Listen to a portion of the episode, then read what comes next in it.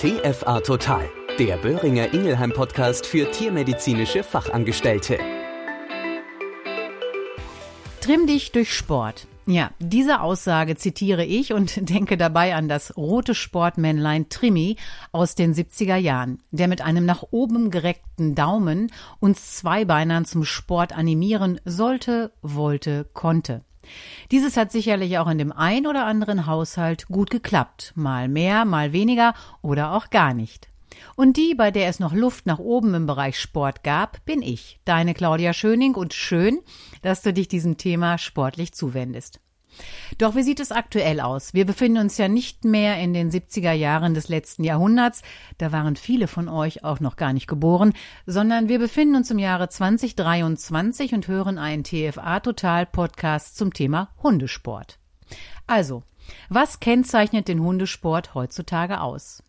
Welche Formen gibt es? Welche Voraussetzungen müssen von Hundeseite wie auch Halterseite erfüllt sein bzw. werden? Was kann ich ohne Vereinsgruppenhintergrund selbst, also in der heimischen Umgebung, mit meinem Vierbeiner machen? Wenn ein gemeinschaftliches Miteinander gewünscht ist, welche Anlaufadressen, welche Möglichkeiten bieten sich mir? Und last but not least, wie steht es um das Thema Doping im Hundesport? Alle diese Punkte möchte ich heute kurz mit dir beleuchten.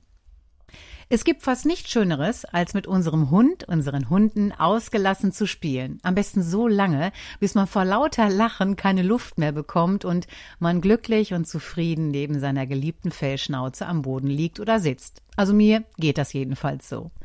Es intensiviert die Beziehung zwischen Halter und Hund, fördert das Tier körperlich und mental heraus und macht es und uns glücklich.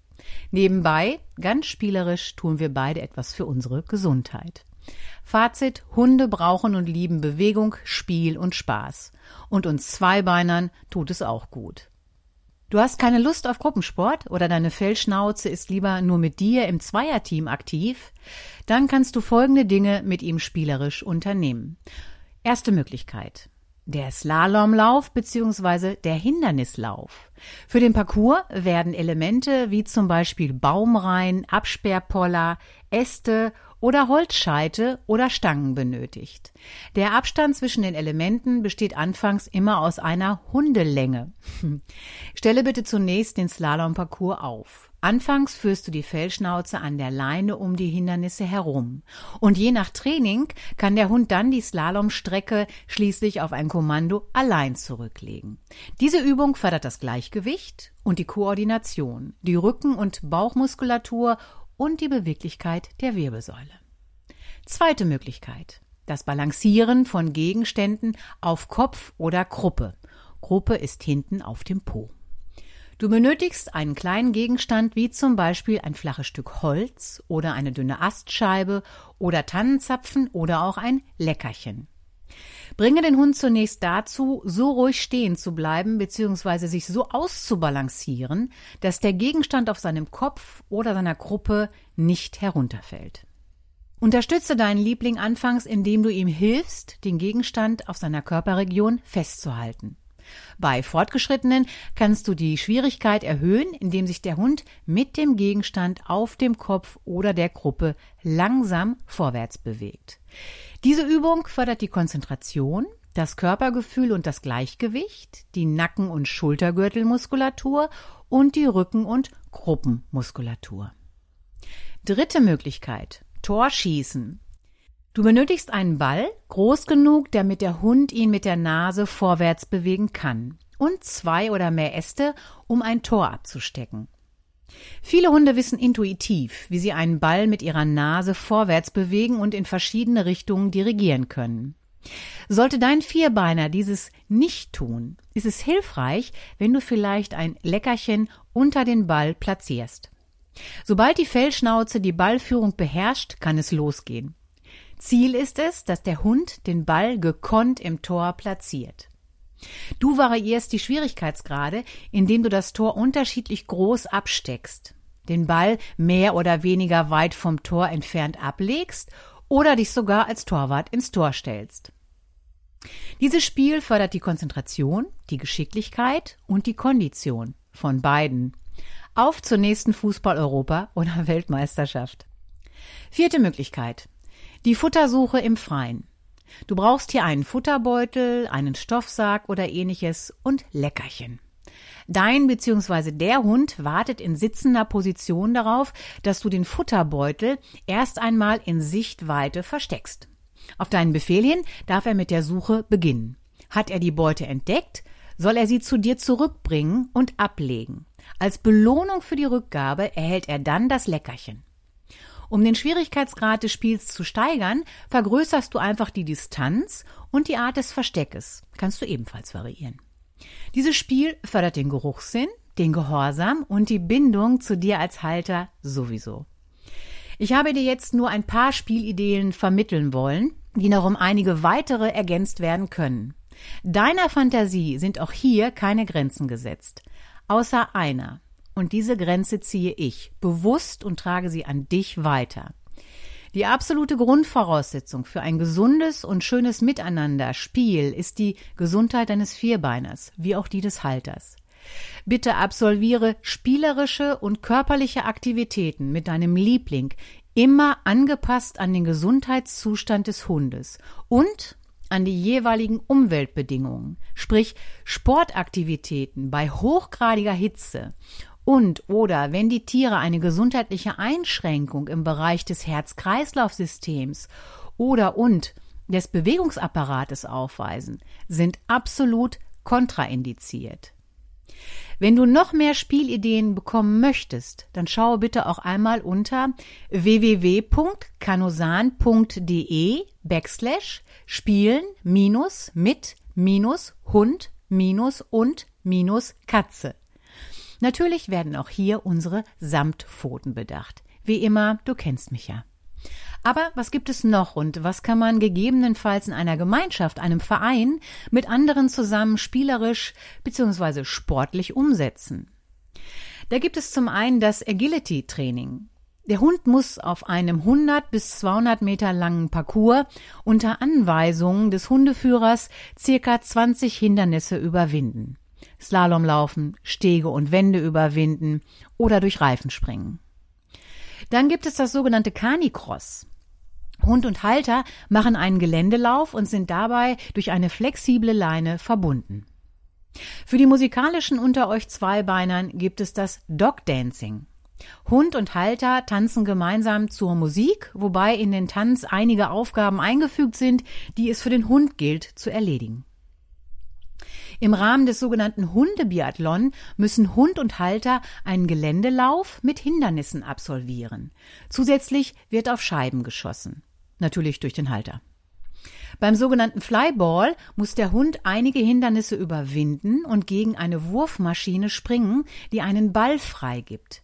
Dieser Ball muss gefangen und ins Ziel gebracht werden. Im Rahmen des Mobility Trainings muss ein Parcours absolviert werden und dabei sind Hindernisse zu überwinden, deren Überwindung eine gewisse Geschicklichkeit erfordert. Erweitert wird diese Übung im Bereich des Obedience. Hier wird die Parcoursüberwindung mit Gehorsamsübungen verbunden. Ich denke, es gibt noch viele, viele andere Trainingsarten und Sportaktivitäten, die ich hier nicht alle aufführen kann und möchte. Wenn du dich für diese Sportaktivitäten interessierst, dann schaue bitte auch einmal beim Dachverband des deutschen Hundewesens nach, dem VDH. Unter www.vdh.de findest du viele Möglichkeiten und Anlaufadressen und Sparten. Wusstest du, dass der Verband für das deutsche Hundewesen der größte Dachverband für Hundezucht und Hundesport in Deutschland ist? Er ist der deutsche Mitgliedsverband der Fédération Synolique Internationale, des größten internationalen Dachverbands. Aber auch unter dem Suchbegriff Hundesportverein und Hundeschulen in deiner näheren Umgebung findest du Kontaktadressen und gleichgesinnte Zwei- und Vierbeiner. Und natürlich gibt es neben spielerischen Neckereien und lustigen Torschießaktionen auch die sogenannten Wettkämpfe. Hier geht es noch mehr um das Gewinnen, noch mehr um den Sieg. Und hier gilt es leider auch, wie bei uns Zweibeinern, überall, wo es Licht gibt, gibt es auch Schatten. Was meine ich damit? Ich meine hierbei das Thema Doping im Hundesport. Ja, du hast richtig gehört. Doping ist ein großes Themengebiet im Bereich des Hundesports, des Pferdesports, eigentlich überall da oder dort, wo Höchstleistungen ge- bzw. angefordert werden. Sei es nun bei uns Zweibeinern oder bei unseren Vierbeinern. Die ethischen Aspekte dieser Bereiche lasse ich bewusst aus, denn dazu darf jeder seine eigene Meinung und Sichtweise haben. Was aber wichtig zu wissen ist, ist, dass es auch hier Bestimmungen gibt. Und genau das ist wichtig und auch richtig. Denn die Vierbeiner können sich bestimmter Medikamenten, Substanzgaben nicht entziehen. Wir Zweibeiner haben immer die Wahl, zu einem leistungsfördernden Wirkstoff Nein zu sagen. So weit, so gut. Aber welche Dopingregeln gibt es? Auch hier liegt es an dem jeweiligen Dachverband, welche Statuten festgelegt wurden. Statuten sind schriftlich niedergelegte Ordnungen und Satzungen. Da gibt es zum Beispiel die WSA, die World Sled Dog Association. Sie ist die weltweit größte Organisation für reinrassige Schlittenhunderennen. Auch hier gibt es spezielle Dopingrichtlinien, die es gilt einzuhalten. Dasselbige gilt für die amerikanische Schwester, die IFSS, International Federation of Sled Dog Sports. Auch hier gibt es ein explizit aufgestelltes Regelwerk. Da wir uns aber nun mal in Deutschland befinden, bleiben wir heute auch beim VDH. Auch der VDH hat Durchführungsbestimmungen und Dopingkontrollen für den Bereich Wettkämpfe und Prüfungen in allen vom VDH angebotenen Sparten erlassen. Der aktuelle Stand ist von 2017. Was beinhaltet ein solches Regelwerk? Und hier zitiere ich den VDH. Dopingkontrollen können an allen internationalen und nationalen Veranstaltungen des VDH in der Bundesrepublik Deutschland durchgeführt werden, und zwar ohne Vorankündigung. Grundlage dieser Bestimmung ist das Tierschutzgesetz der BRD und der EU sowie die FCI-Bestimmungen zum Thema Doping. Ein Hund, der von seinem Eigentümer, Hundeführer, zwecks Teilnahme an einer termingeschützten Prüfung, Wettkampf oder einem Rennen, Coursing, an den Start gebracht wird, muss in seinen Geweben, seinen Körperflüssigkeiten und seinen Ausscheidungen an den Tagen der Veranstaltung frei sein von allen Substanzen, die auf der Stoffgruppenliste des VDHs aufgeführt sind. Für Hunde, die in tierärztlicher Behandlung stehen oder bis kurz vor dem Wettkampf standen, listet der Eigentümer, der Hundeführer, zum einen die Art, Menge und den Zeitpunkt, die Zeitspanne der verabreichten Substanzen auf. Hierzu lässt sich dieses von der behandelnden Tierärztin und dem behandelnden Tierarzt mit entsprechender Diagnose bestätigen und reicht es bis spätestens fünf Kalendertage vor dem ersten Wettkampftag in der VDH-Geschäftsstelle ein. Es ist ausschließlich, und das ist wichtig, das vom VDH hierzu bereitgestellte Formular zu verwenden. Ein tierärztliches Attest ist beizufügen. Später eingehende Unterlagen oder andere Formulare können nicht berücksichtigt werden. Aufgrund dieser Unterlagen entscheidet der VDH unter Einbindung der Einschätzung fachkundiger Dritter vor der Veranstaltung über eine Startfreigabe. Die hierdurch entstehenden Kosten hat der Eigentümer, der Hundeführer, selbst zu tragen. Aber über welche Stoffgruppen, Wirkstoffe reden wir hier überhaupt? Die Stoffgruppenliste des VDH setzt sich wie folgt zusammen. Substanzen, die auf das zentrale oder periphere Nervensystem, auf das vegetative Nervensystem, auf den Magen-Darm-Trakt, auf Herz und Kreislauf und auf den Bewegungsapparat wirken. Und jetzt überlege bitte mal, wie schnell muss ein Hund mal gegen Übelkeit behandelt werden. Dann sind es Substanzen, mit fiebersenkender, schmerzstillender, entzündungshemmender Wirkung. Und auch hier, wie schnell tritt ein kleiner Infekt auf, der die Körperinnentemperatur ansteigen lässt. Dann sind es Substanzen mit antibiotischer, antimykotischer und antiviraler Wirkung. Das heißt, der Hund hat vielleicht einen Abszess oder eine Pilzinfektion oder auch eine Virusinfektion. Dann gibt es Substanzen, die die Blutgerinnung beeinflussen. Und wie schnell kann ein Hund mal Rattengift aufgenommen haben? Und zu guter Letzt Substanzen mit zellschädigender Wirkung, zum Beispiel im Rahmen einer Chemotherapie. Die Wirkstoffgruppen können unter anderem sein Antihistaminika, zum Beispiel bei einer Allergie. Dann Diuretika, das sind Wirkstoffe, die zur Entwässerung des Körpers eingesetzt werden. Oder auch Sexualhormone und Anabolika. Ich meine, der Vergleich zu menschlichen Bodybuildern ist hier ein guter Vergleich und das dient unter anderem dem schnelleren Muskelzuwachs und der Leistungssteigerung. Und natürlich Corticosteroide, Cortison, das kennen wir alle. Doping liegt vor, wenn bei einem Hund eine Substanz gleich in welcher Menge gefunden wird, die zu den oben genannten Stoffgruppen zählt. Die jeweiligen Durchführungsbestimmungen, Dopingkontrollen im Verband für das deutsche Hundewesen findest du detailliert auf der Seite des VDH unter der Rubrik Doping. Aber was passiert nun, wenn der beprobte Hund positiv ist? Wie sieht die notwendige Sanktion aus? Hier besagt der VDH, der Hund wird für mindestens sechs Monate bis maximal drei Jahre für alle Veranstaltungen, die im Bereich des Verbandes für das deutsche Hundewesen stattfinden, gesperrt. Der Hundeführer und oder die Eigentümer können mit allen in ihrem Eigentum stehenden Hunden für mindestens sechs Monate bis maximal drei Jahre gesperrt werden. Der Hundeführer und oder die Eigentümer trägt alle bei der Kontrolle seines Hundes und der Analyse angefallenen Kosten ohne Nachweis des Verschuldens. Und der Vorstand der FCI und die zuständigen Behörden werden von den jeweiligen Maßnahmen unterrichtet.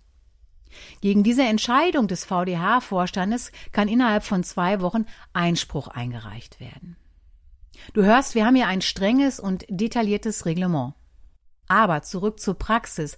Was bedeutet das für dich im Praxisalltag beziehungsweise in der Tierhalterberatung? Also, wenn du interessierte Tierhalter hast, die sich gerne in der Freizeit sportlich mit ihren Fellschnauzen betätigen möchten, kannst du ihnen Tipps geben und Spieloptionen aufzeigen. Im Internet gibt es viele Anlaufstationen und Kontaktadressen im Umfeld der Interessenten. Gerade du kannst bei körperlich eingeschränkten Tieren wertvolle und wichtige Hinweise in Bezug auf körperliche Sportaktivitäten bzw. Möglichkeiten geben. Bei interessierten Zweibeinern, die sich dem Hundewettkämpfen zuwenden möchten, kannst du mit Hinweis auf den VDH eine kompetente Kontaktstelle nennen und mit Einblick auf verbotene Substanzen kannst du nochmal ergänzend zum tierärztlichen Ratschlag dem Halter eine wichtige Info an die Hand geben. Und zu guter Letzt, du zeigst wieder mal einen verantwortungsvollen Umgang mit Mensch und Tier, gerade auch im Hinblick auf das geltende Tierschutzgesetz. Kurzum, wie immer bist du für mich das wertvollste Bindeglied zwischen Tierarzt, Tierärztin, Halter und unseren geliebten Fellschnauzen. Du kannst im Vorfeld ein liebevoller und verantwortungsvoller Sporttrainer, Wettkampfrichter sein und wenn du diese wichtigen Punkte und den Hinweis an den jeweiligen Dachverband weitergibst. Und somit sind wir mal wieder sportlich am Ende dieser Folge angelangt.